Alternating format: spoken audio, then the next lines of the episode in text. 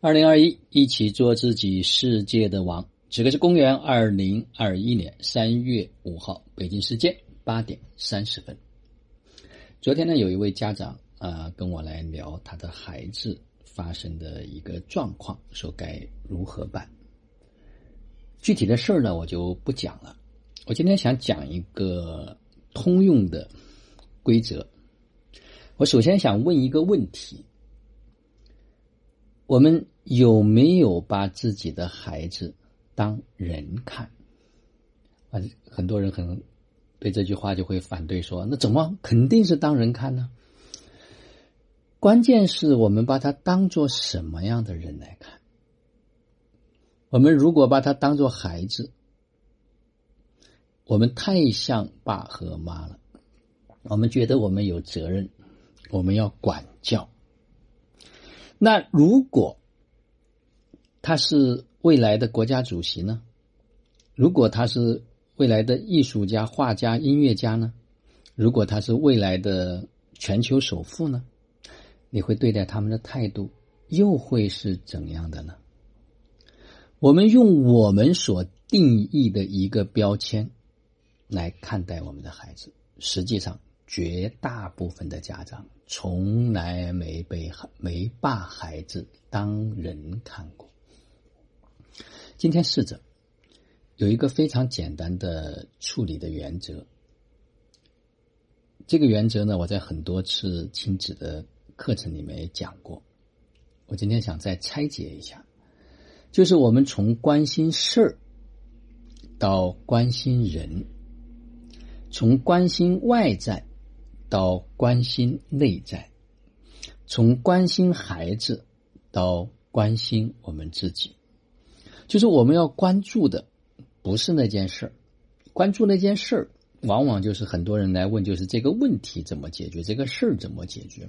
我们要知道这个事儿的背后是这个人，我们要关心的是这个人。那这个人呢，他也有他内在的心理感受活动，就像我们一样。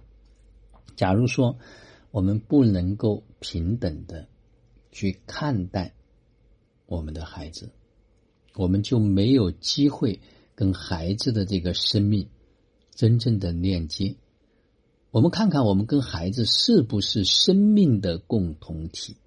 所以很多人呢是打着爱的名义在伤害孩子。当然，这个也不需要自责，也不需要指责，因为孩子呢承受得起这种伤害。大家仔细想，如果不是孩子的内心足够强大，就我们这种态度，他死好几回了。反过头来看，我们要从孩子身上看到我们需要成长的地方，他是来提醒我们，我们该成长了，我们该撕下那些标签，我们该撕下那些标准，我们该撕下那些所谓的期待，我们让孩子做他自己。去支持他，去陪伴他，去呵护他，去用无条件的爱去滋养他。在这里，我们要做的，从孩子，比如说在学校发生的某一件的事儿，我们开始去关注孩子他内在的感受。我们先别急着跟他讲一堆的道理，我们试着进入他的频率。去感受他，他为什么要打游戏呢？他为什么不爱学习呢？是什么东西造成了他这样的一种感觉呢？也许这个孩子他就有他特殊的才华和技能，而不是这样一种模式适合于他的。仔细想想，在我们成长的过程中间，我们是不是？也做出了很多不符合我们父母愿望的事呢。所以让孩子做他自己，让他拿回生命的主权。我们支持他，我们陪伴他，我们无条件的爱他。所以在我们的爱的呵护下面，他会茁壮、健康的成为那个独一无二的自己。所以再回过头来看。我们有成为我们自己吗？我们还是不是也背着很多的标准、很多的概念、很多的条件，很多的评判束缚我们呢？我们的心灵有自由的飞翔吗？所以也要从外回到内，从他走向我。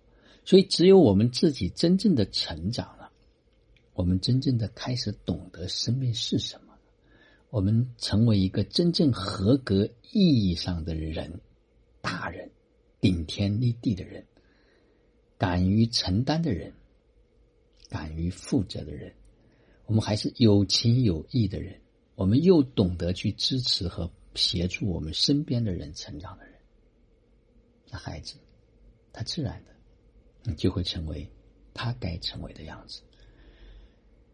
所以，放下那些焦虑，放下那些担心，放下那些诅咒。实际上，很多人在诅咒自己的孩子，很多人在跟自己的孩子未来添加很多的障碍。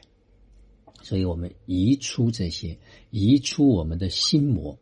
我们真正的把孩子当人看，而不仅仅是我们的孩子，所以我们不用特别去做的太像父母了，跟孩子成为朋友，跟孩子成为心灵的知己，跟才孩子成为生命的共同体。